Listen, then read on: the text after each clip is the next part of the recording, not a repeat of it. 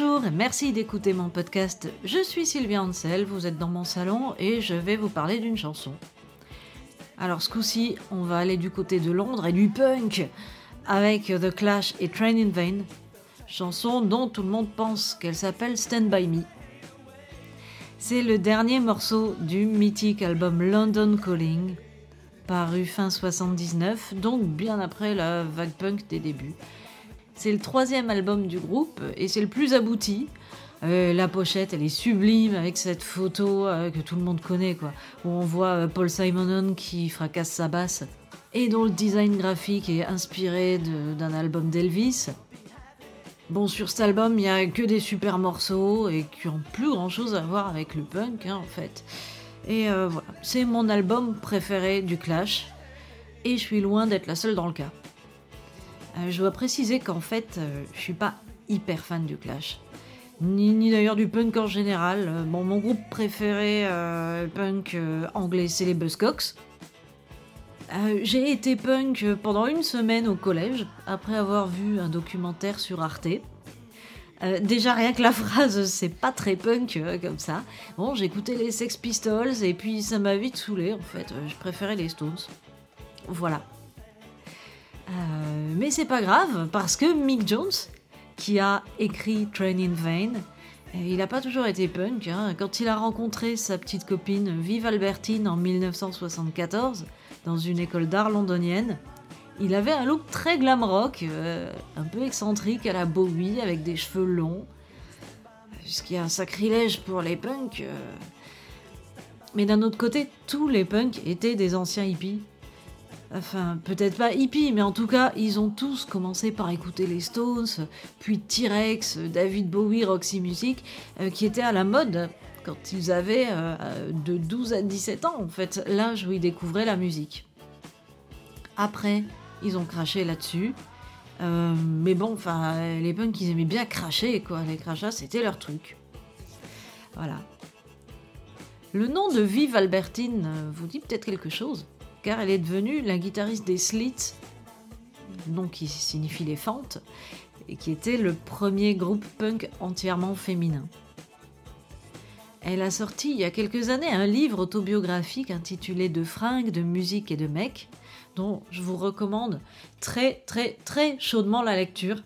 Euh, franchement, j'ai adoré ce bouquin. Et ça parle pas uniquement de fringues, de musique et de mecs. Hein. Elle a tiré ce titre euh, d'une phrase que lui répétait sa mère quand elle était ado. Elle disait Ah là là, mais toi, tu te préoccupes que de fringues, de musique et de mecs. Ce qui est on ne peut plus normal. Hein. On est toutes comme ça à l'adolescence. Euh. Quoique, elle avait quand même oublié le vernis à ongles, qui est quelque chose de très important, comme chacun sait. Dans ce livre, Vive Albertine raconte sa rencontre avec Mick Jones, qui à l'époque passait son temps à la cabine téléphonique du Hammersmith College of Art parce qu'il essayait de monter un groupe qui deviendra The Clash quand il tombera sur le chanteur Joe Strummer, que tout le monde prend pour le leader du groupe alors que c'est Mick Jones qui l'a fondé, le bassiste Paul Simonon, qui ne savait pas encore jouer de basse euh, quand il est entré dans le groupe, il a appris après avoir intégré le groupe et euh, bah, il a plutôt bien appris. Hein. Quand on entend sa ligne de basse sur London Calling, euh, le morceau, je crois que ça va, il avait pas trop de problèmes. Et donc, euh, quatrième membre de Clash, le batteur Topper Hedon. Viv Albertine et Mick Jones étaient amoureux. C'est d'ailleurs lui qui lui a choisi sa première guitare. Elle a commencé par jouer dans un groupe avec Sid Vicious, Flowers of Romance, avant qu'il n'intègre les Sex Pistols. Bref, euh, Mick Jones et Viv Albertine sont restés ensemble pendant quelques années, mais c'était une relation un peu compliquée. Ils arrêtaient pas de s'engueuler, de se séparer, de se remettre ensemble, jusqu'en 78, où ils se séparent pour de bon, suite à quoi Mick Jones a composé Train in Vain qui parle de leur rupture. C'est une chanson un peu dansante que les filles adorent, paraît-il. C'est en tout cas ce que dit le journaliste américain Rob Sheffield, pour lequel j'ai un profond respect. Il a écrit des bouquins, euh, lisez-les si vous voulez, c'est vraiment génial. En tout cas, Train in Vain, c'est ma chanson préférée de London Calling, qui est mon album préféré du Clash. Donc on peut en déduire que Train in Vain est ma préférée du groupe. Selon Wikipédia, La chanson a été écrite en une nuit et enregistrée le jour suivant, et c'était à la fin des séances d'enregistrement de London Calling. Initialement, il n'était pas prévu qu'elle figure dans l'album. Elle devait être offerte euh, en cadeau promotionnel avec le magazine Enemy. Mais comme l'a dit Mick Jones, c'est un peu trop bon pour la donner gratuitement avec le Enemy. Et les Clash euh, ont finalement décidé de le rajouter sur l'album. Toujours selon Wikipédia, on ne sait pas trop pourquoi ce titre, Train in Vain, alors qu'il n'est nulle part question de train dans les paroles. Mick Jones aurait fourni l'explication suivante. La chanson avait comme un rythme de train. Il devait avoir un peu honte d'avouer que parfois, quand Vive Albertine et lui s'étaient engueulés, il lui arrivait de traverser Londres en métro pour aller toquer à la porte de Vive qui, fâché, refusait de le laisser entrer. Il avait donc pris le train en vain. Dans les paroles, c'est l'incompréhension qui domine. Même s'il dit qu'il n'arrive pas à vivre sans elle euh, et tout ça, en fait, c'est surtout qu'il n'arrive pas à comprendre pourquoi elle l'a quitté. Tu dis que tu m'aimes, puis tu me quittes en disant que tu te sens prise au piège. Euh, franchement, j'y comprends rien. Oui, bah, nous, on le comprend, hein, parce que euh, à la lecture du bouquin de Vive Albertine, on voit qu'elle l'aimait, mais c'était très confus dans son esprit. Quoi. Je pense qu'ils s'étaient mis ensemble trop jeunes. Et elle, euh, le punk était en pleine effervescence, elle rencontrait plein de gens intéressants. Euh, elle avait envie d'expérience avec d'autres mecs. Elle est notamment sortie avec Johnny Thunders quelques jours et avec Rob Simons de Subway Sext. Sans compter une fellation à Johnny Rotten. Apparemment, euh, son zizi sentait le vieux pipi. Voilà, je vous le dis. Si ça peut vous inciter à lire le livre. Mais bref, euh, elle n'était pas du tout dans le trip euh, vieux couple maqué, alors que Mick Jones, lui, c'était un romantique un peu à l'ancienne, quoi. Il voulait une relation stable et officielle. Le problème, c'est que Vive, elle avait envie de faire des choses par elle-même. Elle voulait pas être cataloguée comme la meuf de Mick Jones des Clash. Elle avait son groupe, les Slits, et ça la faisait chier qu'on pense qu'elles étaient pistonnées parce qu'elles sortaient avec un Clash. Et euh, bon, bah là, je peux que la comprendre. Hein. Les Slits ont fait une tournée en première partie des Clash. Euh, c'était le White Riot Tour en 77. Et le public euh, n'avait pas toujours forcément été réceptif à la musique bizarre des Slits. Euh, il faut dire que euh, les quatre nanas, elles avaient aucune expérience de musicienne. Plusieurs d'entre elles commençaient euh, depuis peu à jouer de leurs instruments. Et leurs chansons sont assez... Bon, je comprends que ça plaise pas à tout le monde. En vrai, ça me plaît pas à moi, mais bon. du coup, les mauvaises langues disaient qu'elles étaient là que parce que Vive était la meuf de Mick Jones, et ça devait être blessant. Bon, même si peut-être c'était un peu vrai. Mick Jones a écrit Train in Vain en réponse à une chanson des Slits, Typical Girls, dont on vous passe un petit extrait.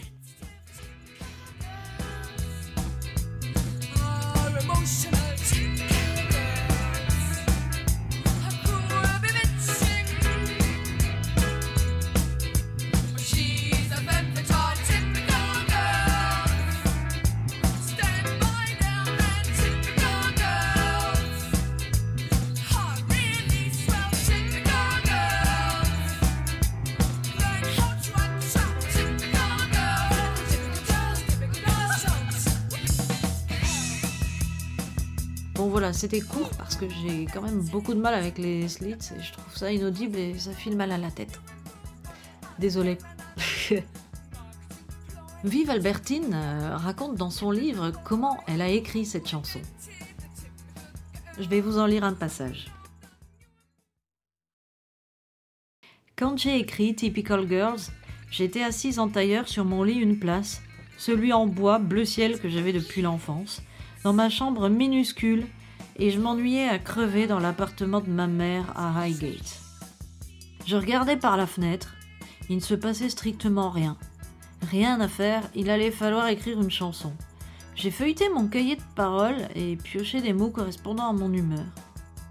je me suis laissé distraire et j'ai parcouru une pile de livres posés sur le rebord de la fenêtre. L'un de ces livres était un traité de sociologie intitulé Typical Girls. Ça a déclenché un fil de pensée et je suis retourné m'asseoir sur le lit pour dresser une liste de tous les traits de caractère qu'une fille typique était censée avoir. Susceptible, émotive, incapable de se maîtriser, préoccupée par les boutons, la graisse et les odeurs naturelles.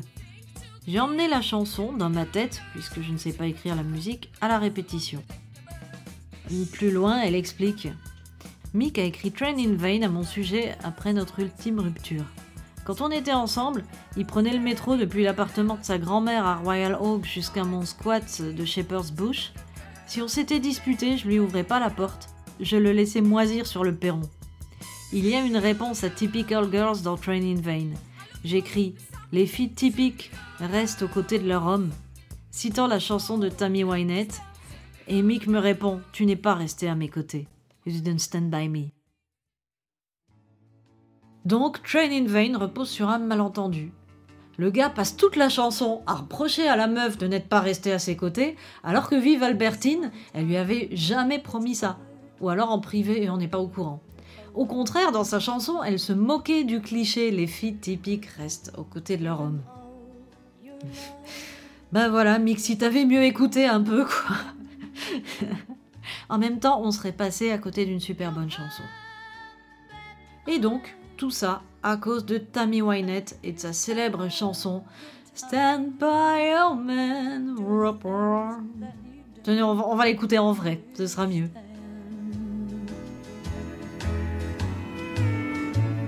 But if you love him, you forgive him.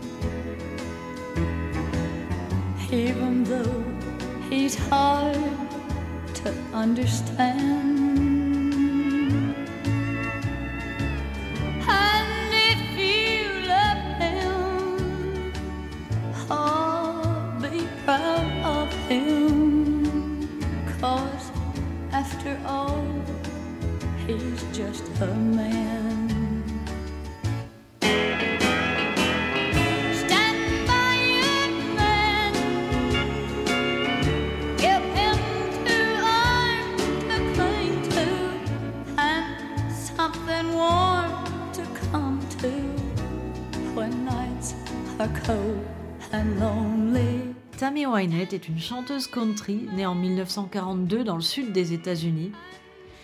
qui a notamment été l'épouse de George Jones, avec qui elle a enregistré des tonnes de duos à succès.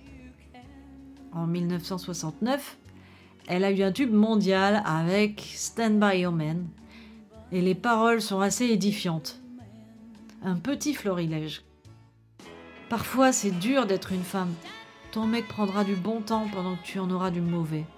Mais si tu l'aimes, tu le pardonneras. Tu devrais être fier de lui. Donne-lui deux bras auxquels se raccrocher. Euh, bref, j'arrête avant de vomir. C'est un ramassis de clichés sexistes. Je comprends pourquoi Vive Albertine était en rogne. Et précisons que cette chanson n'a pas empêché Tammy Wynette de divorcer cinq fois. Ce qui amuse beaucoup Loretta Lynn, autre grande dame de la country qui a été amie avec Tammy Wynette. Elle dit en rigolant euh, Moi j'ai fait des chansons pour pousser les, femmes à quitter leur mari violent, à s'émanciper, j'ai défendu la pilule et je suis restée avec mon mari que j'avais épousé à 16 ans, alors que Tammy, elle, elle chantait Stand By Your Man et elle n'a pas arrêté de divorcer. Et voilà comment, au final, on revient sur la country music. D'ailleurs, Train in Vain a eu beaucoup de succès auprès des amateurs de country puisqu'elle a été reprise, euh, entre autres, par Dwight Yoakam. C'est une superstar de la country des années 80 connue pour ses jeans moulants. Et je ne peux pas résister au plaisir de vous faire écouter un extrait de sa version.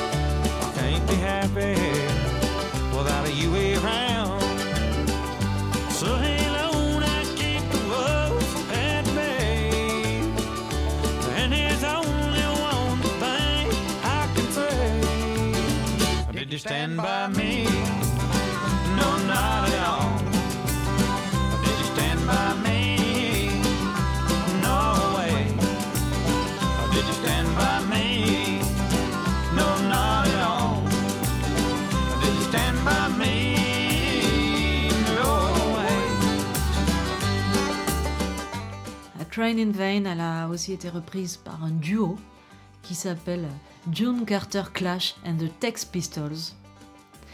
Donc finalement, la boucle est bouclée. The circle isn't broken by mine.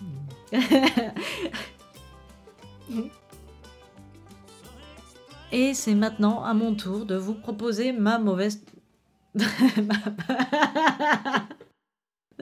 ma mauvaise reprise. Et c'est maintenant à mon tour de vous proposer ma modeste reprise. Et pardon aux fans des Clash, c'est un petit peu à l'arrache.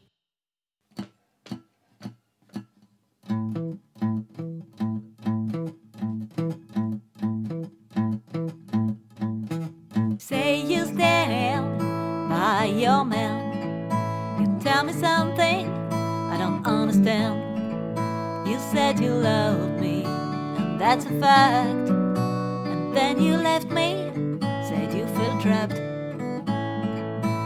Well, something you can't explain away. But the heartache is a meal to this day. You didn't stand by me, no, not at all. You didn't stand by me. No way.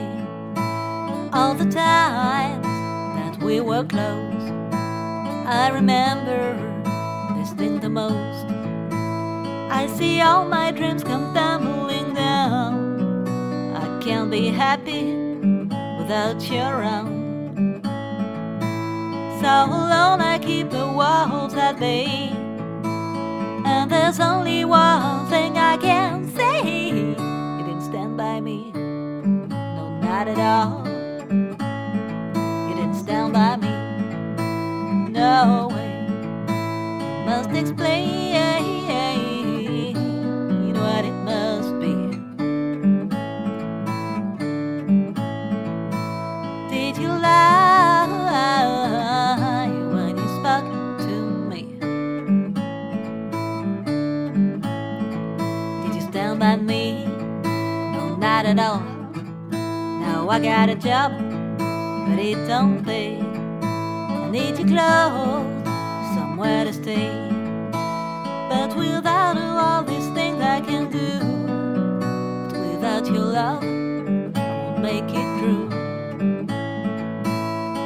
But you don't understand my point of view.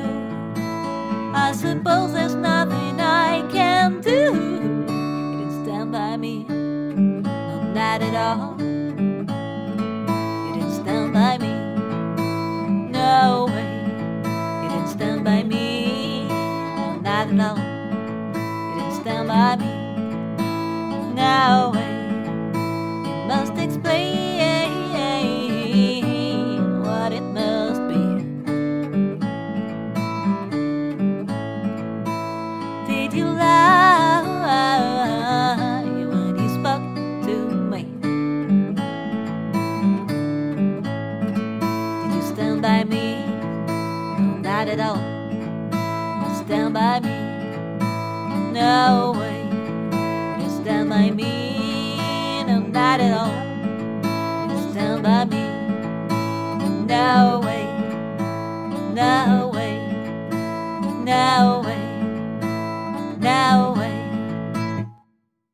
Cette émission a été écrite par Sylvia Ansel et réalisée par Joachim Robert. Et je vais dédier cette émission à Thomas, dont le pseudo internet était un moment Tommy Gun, et, et qui adore les clashs. Et vous, euh, n'hésitez pas à partager cette émission sur les réseaux sociaux, à en parler à vos amis et à me mettre des cœurs, des étoiles. Et je vous dis à dans 15 jours pour de nouvelles aventures.